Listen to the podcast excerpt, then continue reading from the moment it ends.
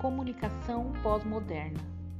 Paulo sai de casa todos os dias às 6 horas, toma banho, se troca, escova os dentes e vai para o trabalho. Fernanda faz quase o mesmo.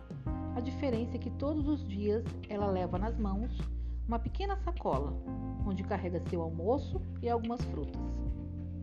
Ambos fazem quase o mesmo trajeto diariamente pegam o mesmo trem, lotado, no mesmo horário, às 15 para 7.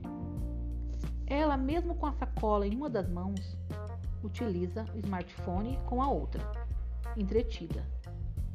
Ele, com um grande fone de ouvido que lhe tapa sobremaneira a lateral do rosto, faz o mesmo. Ela parece conversar com alguém. Ele assiste a um vídeo através de um famoso aplicativo para celulares.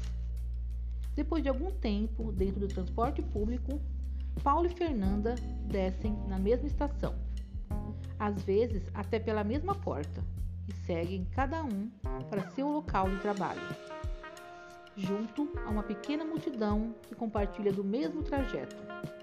Hábitos matinais, todos com olhos, ouvidos e mentes voltados para o aparelho, seja dentro ou fora do vagão.